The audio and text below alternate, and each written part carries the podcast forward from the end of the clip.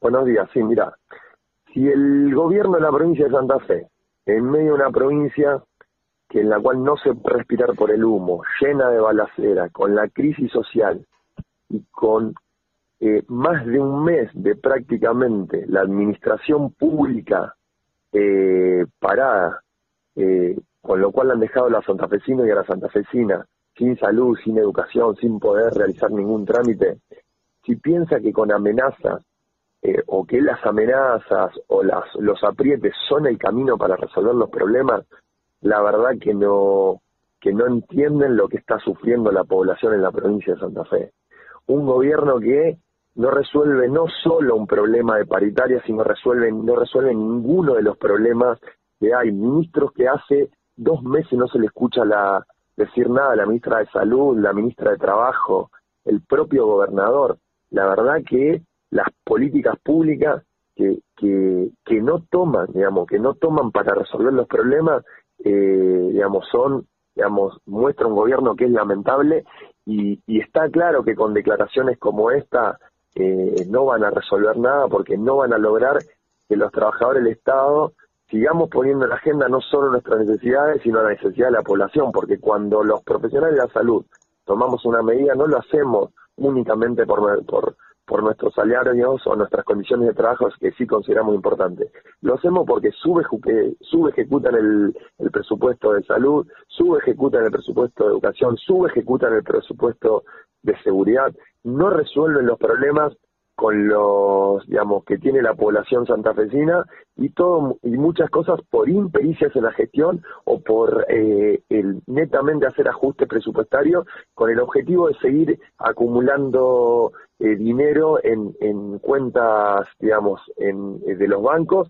Eh, vuelvo a repetir, de a costa de dejar prácticamente tirada a la población. Una población que, por otro lado, piensa que es uno de los peores gobiernos de la historia es uno de los peores gobiernos de la historia. No hay interlocutores, no hay nadie con, eh, no hay nadie con quien sentarse a resolver nada. Hoy estoy en la ciudad de Rosario, no se puede respirar del humo que hay.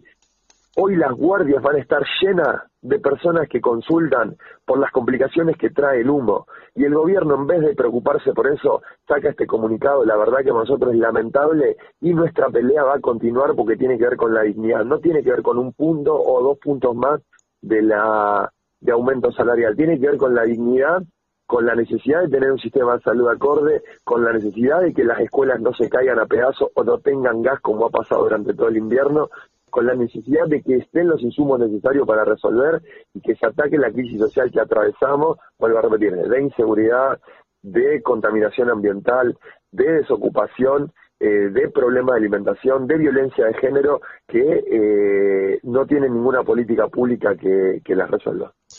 Diego, ¿considerás que esta situación y este comunicado lo único que hace es agudizar más el conflicto?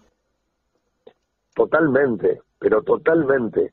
No, era un conflicto que el gobierno solo se lo buscó, ¿no? En todas, digamos, los, los sectores privados, otros gremios del Estado de otra provincia han reabierto paritarias, se han sentado a discutir. El gobierno se negó sistemáticamente desde hace dos meses a convocar una reunión. Los funcionarios no atienden ni el teléfono.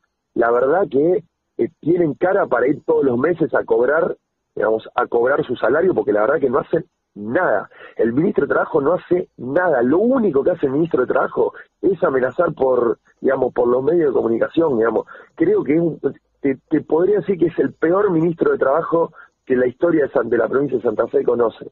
Lamentable lo que están haciendo, no solo con los trabajadores y las trabajadoras del Estado, sino con la provincia en general, y el conflicto, vuelvo a repetirte, con esta amenaza no es que eh, se va a frenar porque la realidad no se puede esconder, digamos, no se puede barrer abajo la alfombra los problemas.